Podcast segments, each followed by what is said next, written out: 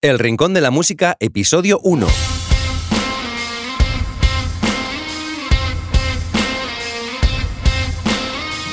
Muy buenos días, bienvenida o bienvenido al Rincón de la Música, el podcast de Alaite Studios hecho por y para músicos, en el que tratamos un montón de temas de música como sonido profesional, producción, entrevistas a otros músicos y bandas, promoción para artistas y mucho más. En el podcast de hoy vamos a hablar de cómo preparar una grabación en un estudio Recuerda que en alaitestudios.com barra podcast puedes encontrar este capítulo y allí tienes las notas del programa con un resumen de todo lo que hablaremos hoy y sobre todo con enlaces a cualquier información de interés para ti que quieras ampliar. Y te animo a pasar por nuestro canal de YouTube, youtube.com barra alaitestudios. En efemérides musicales de la semana tenemos a Peggy March, que hoy cumple 73 años y es más conocida como Little Peggy y que con solo 14 añitos fue número uno en Estados Unidos con la canción I Will Follow Him en 1963 que es una canción que justo un año antes popularizó Petula Clark en Europa y en francés. Por otro lado, hoy cumple 94 añazos el compositor y pianista de jazz norteamericano Dick Hyman. Ha sido y es reconocido organista, pianista, arreglista y compositor con más de 100 discos publicados a su nombre y que ha trabajado en muchas de las películas de Woody Allen, por ejemplo. Y por último, el próximo viernes 12 de marzo cumple 73 años uno de los cantautores estadounidenses más conocidos, James Taylor. En la primera mitad de la década de los 70 apareció en la portada de la revista Time como estandarte de la nueva era de cantautores de los Estados Unidos. Siguiendo la estela de Bob Dylan, aparecieron junto a él otros artistas como Leonard Cohen, Johnny Mitchell, Carol King, Neil Young y muchos más. Y si a mí me gusta especialmente James Taylor, además de por su propia personalidad musical, es también porque siempre le ha gustado rodearse de los mejores músicos. Gente a la que yo admiro como Larry Goldings, Steve Gadd, David Sanborn o seguramente el que sea para mí el referente principal, el saxofonista Michael Brecker. Vamos a entrar ya en materia, pero antes de eso, a laditestudios.com, un estudio de grabación en Barcelona especializado en producción online. Producimos tus canciones estés donde estés. Entra en nuestra web y echa un vistazo también a todos nuestros servicios y precios sobre audio profesional, fotografía para artistas, videoclips, servicios discográficos y promoción digital para tu música. Pues empezamos hoy con uno de los temas que seguramente sean de los más importantes en la vida de un músico, como pueda ser entrar en un estudio de grabación para grabar un disco, para grabar un single o cualquier otra cosa. Lo primero es que dependiendo del tamaño de la producción, podemos contratar a un productor que se encargue de todo ya que hay una lista bastante larga de cosas a tener presente. Ya que como explicaremos más adelante, un productor se encarga de definir ese sonido que ha de haber en el disco, pero aparte de eso se encarga de muchísimas cosas más, entre ellas la propia producción del disco, es decir, la organización del mismo. Pero en la mayoría de los casos, contratar a un productor seguramente será algo que se escape a nuestro presupuesto y por eso nosotros mismos nos vamos a tener que encargar de todo esto. Así que vamos a hacer un repasito de todas estas cosas para que vayas pensando en ellas si te encuentras en esta situación, si estás pensando en grabar alguna cosa y así no se te escape ningún detalle. Lo primero, y aunque sea, aunque pueda parecer muy obvio, es el conjunto de canciones a grabar, la elección del repertorio. Y digo que puede parecer muy obvio porque seguramente lo sea, pero muchas veces me encuentro en la situación de que hay gente que viene a pedirme una fecha para el estudio y todavía no tiene claro del todo qué repertorio va a grabar, con lo que se hace difícil incluso saber cuánto tiempo necesita de, estudio, algo tan básico como, como eso, ¿no? Lo primero que has de saber es cuánto tiempo, poder prever, vaya, cuánto tiempo vas a necesitar de estudio. Si fuera el caso, por ejemplo, de un single, tienes muy claro que quieres grabar una canción, bueno, entonces es una cosa muy, muy, muy acotada y se puede planificar mucho más fácilmente. Pero si te estás planteando grabar algo más grande como pueda ser un EP o como pueda ser un disco, entonces realmente el, trabajo se complica. Sobre todo la organización y la producción, como te decía, se va a complicar sin ninguna duda y hay que planificarlo todo muy bien. Luego habría que tener claro qué músicos van a grabar con nosotros. Es decir, evidentemente te puedes encontrar en cualquier situación. Si, por ejemplo, eres alguien que está en una agrupación de música clásica o en un grupo de jazz o algo de este estilo, pues evidentemente tendrás muy claro con quién vas a grabar ese disco. Pero en cambio, podría ser que fueses eh, cantautor o que compusieras canciones, incluso que, que fueras alguien que no te dedicases a la música profesionalmente o que no te dedicases a la música todo el día, toda tu jornada. que fueses, por ejemplo, abogada, dentista, fontanero, lo que sea, da igual, cualquier otra cosa, pero que una de tus aficiones, una de tus pasiones es escribir canciones. Pero a lo mejor por el entorno en el que te mueves, pues no conoces a músicos, no tocas con nadie, simplemente estás en tu casa y escribes canciones, sin más. También, eh, evidentemente, puedes acercarte a un estudio y en él, pues normalmente te van a poder ofrecer la posibilidad de grabar con músicos de sesión. Por tanto, esta es otra de las cosas que tenemos que tener en cuenta. Después habrá que hacer unos arreglos de todo esto. Y del mismo modo también depende de la naturaleza. Casi todo lo que vamos a explicar hoy depende de la naturaleza, de la agrupación y del estilo de música que, vayas a, tocar, que vayas a grabar. Pero en, muchos en muchas de las situaciones harán falta arreglos porque, por ejemplo, como decía antes, si escribes canciones, pues evidentemente habrá que vestir esa canción, habrá que, habrá que convertirla en, en una producción más elaborada o no, o quizá no. Pero en cualquier caso hay que definirlo y hay que tenerlo decidido de antemano. También ligado con todo esto está el tema de las partituras. Evidentemente, como te explicaba antes, si fuese el caso que vienes a grabar con tu grupo de música clásica, una agrupación de música clásica, pues evidentemente las partituras ya están hechas, es lo normal, y están, está todo súper definido y súper atado.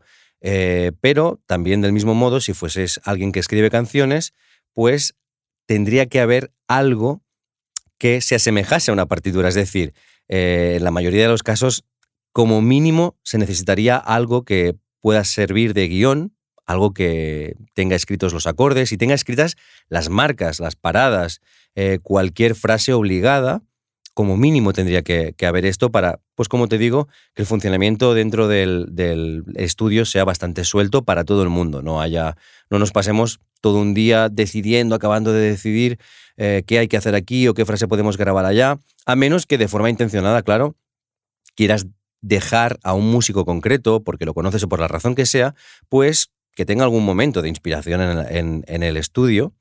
Eh, pero de entrada, normalmente lo más aconsejable es tener todo esto, tanto los arreglos como las partituras que, nos acompañen, eh, bastante definidos. Una vez tenemos todo esto atado, pues evidentemente lo que quedaría sería, antes de entrar en el estudio, ensayar, ensayar y ensayar. Ensayar casi hasta la extenuación, o más bien, en realidad, yo lo que diría es preparación, preparación, porque dependiendo del músico, dependiendo de la persona que, vaya a trabajar en este, en este proyecto, eh, pues harán falta más o menos ensayos, depende de, las, de las, capacidades de, de, las personas que trabajen en el proyecto. Pero es cierto que, a decir verdad, la ejecución en el instrumento o en la voz ha de ser perfecta o lo más cercano a la perfección que, se pueda a la hora de entrar en el estudio, por muchísimas razones y la principal es el tiempo. El tiempo es oro, el tiempo en el estudio corre y hay miles de cosas que hacen alargarse ese tiempo de estudio, hacen alargarse las, sesiones de grabación y por eso no puede ser, eh, uno de esos factores no puede ser que alguien tenga que repetir muchas veces una toma porque en realidad no está del todo preparado. Es decir, la preparación y esos ensayos ha de ser lo más exhaustiva posible, lo más exhaustiva posible de verdad, para que, bueno, pues eso, al entrar en el estudio, todo vaya de la forma más rodada posible. Luego hay una parte aquí que también, dependiendo de la naturaleza, una vez más, del proyecto, eh, pues yo añadiría que es una maqueta. Y sí, porque en realidad del mismo modo que pasaría pues, con un grupo de jazz o con un grupo de clásica, evidentemente no haría falta grabar ningún tipo, ningún tipo de maqueta, porque en los ensayos ya mm, estará todo como, va a ir plasmado en el disco. Pero en otro tipo de, de estilos, por ejemplo en pop o en rock, a pesar de haber pensado y meditado mucho en los arreglos, y a pesar pues, de haber, de haber em, seguramente incluso producido unas partituras que ayuden a plasmar todo eso y que vayan de una forma mucho más segura a la grabación, una maqueta es, puede llegar a ser muy, muy importante. Y por una cuestión básicamente de perspectiva. Es decir, si grabamos una maqueta eh, unas semanas o a ser posible unos meses antes de entrar en el, estudio para grabar, si grabamos esta maqueta, la vamos a poder escuchar al cabo de dos, tres días, una semana, y nos va a dar como una perspectiva desde fuera y sobre todo más fresca. Eso nos va a permitir poder ultimar detalles, poder hacer cambios de última hora y poder añadir alguna cosita que eh, a priori no habíamos pensado y que podemos ver que, que le van a dar ese punto que le falta a la canción o cualquier otra cosa. Si hablamos de artistas de primerísima línea, eh, artistas que disponen de un presupuesto muy alto, por ejemplo, para todo el proceso de producción de un disco, incluso reservan un estudio para grabar esta maqueta y graban ah, con muchos micrófonos, es decir, con un micrófono por cada instrumento, graban realmente pues como si fuese la grabación de un disco. Ah, algo así más o menos. Y en realidad, eh, evidentemente, si pudiéramos hacer eso sería el ideal, sería fantástico, pero no es necesario. Y por maqueta, entonces me refiero a que, por ejemplo, imagínate que tienes una banda de rock o de pop, de lo que sea, de, folclore, es igual. Y entonces, pues cuando habéis hecho una, serie de ensayos y empiezan a sonar las cosas bien, pues lo, suyo es grabarse, es grabarse. Y esas grabaciones, pues, a ver, podrían hacerse con el móvil, pero realmente los, teléfonos no aguantan eh, sobre todo la cantidad de volumen que hay en, muchos tipos de, música. Ah, por lo tanto, pues algún tipo de grabadora digital, alguna cosa de este tipo que, permitiese tener una grabación, ya te digo, muy, muy ambiental, muy de garaje, muy de, muy de local de ensayo, sin necesidad de más calidad para nada. Pero sí que ciertamente es muy necesaria esta maqueta, esta grabación casera o llámala como quieras, que te ayude a hacer esto que te digo, que te ayude a poder tener esa perspectiva desde fuera esa perspectiva fresca y con los oídos descansados, que te, que te, permita poder añadir cualquier cosa, corregir alguna cosita de última hora y que te permita al fin y al cabo llegar al estudio más preparada o preparado mucho más de lo que lo estarías sin ella. Es decir, siempre que puedas, hazlo. Luego, una de las cosas que seguramente llevan más trabajo y a lo mejor da hasta más pereza, también depende de la persona, hay personas a las que les gusta mucho hacer esto, pero una cosa que es absolutamente necesaria es calendarizar todo esto, hacer un calendario que englobe todo lo anterior, todo lo que te acabo de explicar. Hay un montón de fases, hay un montón de cosas a hacer, un montón de pequeñas tareas, incluso a veces tareas que estarán repartidas entre varios de los, de, los componentes de un mismo grupo. Y todas esas tareas ah, convendría que estuvieran calendarizadas, porque si no las cosas se van postergando, se van dejando para más tarde. Ahora no sé si te tocaba a ti hacer esto, no sé si me tocaba a mí, para cuándo habría que hacerlo para que tú pudieras hacer el siguiente paso. En fin, un montón de cosas son las que hay que hacer para preparar, para preparar una grabación. Por lo tanto, lo mejor es calendarizarlo todo y de alguna forma obligarte a ti mismo o a ti misma a saber qué día has de acabar tal tarea. Todo esto, por cierto, em, está englobado dentro de lo que sería la, productividad o los consejos de productividad, de los cuales también vamos a hablar más adelante en otros episodios del podcast. Pero como te digo, es muy importante que todo esto acabe estando reflejado en un calendario que todo el mundo pueda ver. Una vez tenemos todo esto listo, quizá podría ser un buen momento para buscar un estudio y pedir presupuesto. Aunque en realidad, evidentemente, seguramente lo mejor sería hacerlo de forma simultánea con alguno de los pasos anteriores, es decir, ir haciéndolo y pidiendo eh, presupuestos también para ir viendo, ir a visitar también, ¿por qué no?, eh, estudios. Así que antes de eso, antes de, seguramente antes de buscar estudio y de pedir presupuesto, y con todo lo anterior, con todo lo que acabamos de hablar, antes de eso tenemos que hacer una previsión realista del tiempo que vamos a necesitar dentro del estudio. Cuando digo realista, sobre todo te lo quiero explicar porque si no tienes mucha experiencia en grabar, si no has estado muchas veces grabando en un estudio de grabación, pues no habrás vivido esa sensación que, vivimos los músicos cuando empezamos a grabar en estudios, y es que el tiempo vuela y realmente, bueno, así a priori tú te puedes hacer la idea de que vas a ir muy rápido, de que en realidad, bueno, pues si la canción que vas a grabar dura tres minutos, hombre, pues haciendo dos o tres tomas, en realidad en 10 o 15 minutos lo tienes. Y eso nunca es así, nunca es así.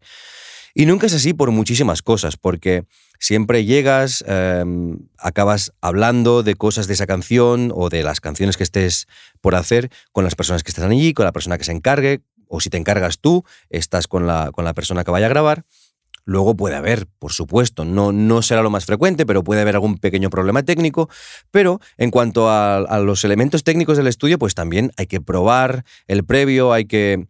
Lo, ideal sería poder hacer unas pequeñas pruebas de grabación por cada instrumento para escuchar eh, pues las diferencias entre unas y otras, escoger la que más nos gusta, poder incluso, ¿por qué no?, cambiar de micrófono, eh, elegir otra ubicación dentro del estudio. Es decir, hay un montón de cosas que pueden pasar que hacen que el tiempo sea eh, pues más, más dilatado. Luego también están cosas de concentración. Eh, si, alguna vez has estado grabando en un estudio, sabrás de lo que te estoy, de lo que te estoy hablando. Eh, tú estás en tu casa tocando o en tu local de ensayo, incluso con, la gente con la que hayas de tocar. Estás tocando y realmente tienes absolutamente controlada cada una de las notas que vas a grabar. Te sale todo perfecto, incluso ya ningún estrés mental, lo ves venir todo con mucha antelación, vas súper relajado, súper relajada y lo tienes clarísimo, lo tienes clarísimo, te sale todo perfecto. Pero luego llegas al estudio y por alguna razón, que yo al menos no sé explicar, tu estado de concentración cambia. Eh, digamos que es como jugar fuera de casa. Estás en otro espacio, está, te, están, te, está escuchando la gente que esté en la, en la cabina de grabación y seguramente también tú mismo o tú misma estás encendiendo unos mecanismos de autoevaluación o de, juicio propio a lo que estás haciendo. Realmente te estás mirando con algodón por primera vez desde que estás tocando eso. Eso es algo que pasa siempre en el estudio. Y eso hace pues que te cueste un poquito arrancar, te cueste, te cueste un poquito calentar y te cueste un poquito hacer, eh, te cueste un poquito poder obtener una primera toma en condiciones. Eso siempre pasa. Es decir, lo, como, te decía hace un momento, los tiempos en el estudio se dilatan, se dilatan. Es inevitable. Entonces, por eso te digo que has de hacer, has de evaluar un poco, teniendo en cuenta en, tu tabla que te hagas, en tu, en tu esquema, teniendo en cuenta la instrumentación que hay, si grabamos todos a la vez, si grabamos por separado, eh, pues teniendo en cuenta todas, todas esas características, hay que intentar, intentar al menos hacer una previsión realista del tiempo que necesitamos para el estudio y en función de eso, pues sí, evidentemente ya pedir un presupuesto, pues con, eh, si es una cosa muy, muy, muy, muy pequeñita, pues con dos, con cuatro horas, o si es ah, algo que necesite ya un par de días, o quizás si es un disco muchas veces em, es más tiempo. Realmente, eh, en realidad, ¿qué te voy a decir? Grabar, por ejemplo, un disco de pop donde todo se graba por separado, se graba por pistas y teniéndolo todo previamente muy, muy, muy preparado y habiendo un productor, una productora, alguien que se encargue realmente de tenerlo todo controlado, eh, pues pueden ser fácilmente más de una semana de grabación y otras tantas de edición, otras tantas de mezcla, mastering, etc. Es decir, realmente el tiempo en el estudio eh, siempre es bastante dilatado, como te digo. Y en relación a eso que acabamos de hablar, pues también vas a tener que, a la hora de pedir ese presupuesto, contabilizar eh, las mezclas, tanto si las vas a hacer en el mismo estudio donde grabas o si las quieres hacer en algún otro estudio. Las tienes que contabilizar y añadírtelas a ese, a ese checklist, a esa, lista de, de tareas a hacer dentro del estudio. Pero como no podría ser de otra manera, además, dependiendo del tipo de música que hagamos, además de mezclar y masterizar nuestra música, necesitaremos una fase de edición. En casi todo, por no decir en todo en realidad, hace falta una fase de edición. Como te digo, por ejemplo, si tuviéramos una, grabación de un cuarteto de cuerda clásica, pues estas ediciones consistirían, por ejemplo, en seleccionar los mejores fragmentos de cada una de las tomas que se hagan. Y estas ediciones son relativamente sencillas de hacer. Pero, por ejemplo, yéndonos al otro extremo, en una producción de pop o de rock, eh, por ejemplo, en muchísimas, en muchísimas ocasiones, casi en la mayoría, o casi por protocolo te diría, las, baterías, por ejemplo, se cuantizan. Y la cuantización es, una, parte, una parte muy honda de esa edición, ¿no? Es decir, es, es aquella parte en la que vamos casi golpe a golpe haciendo que esté todo, todo muy sujeto a la cuadrícula del tiempo. Es decir, que en el primer caso, pues las ediciones serán una fase bastante rápida, entre comillas.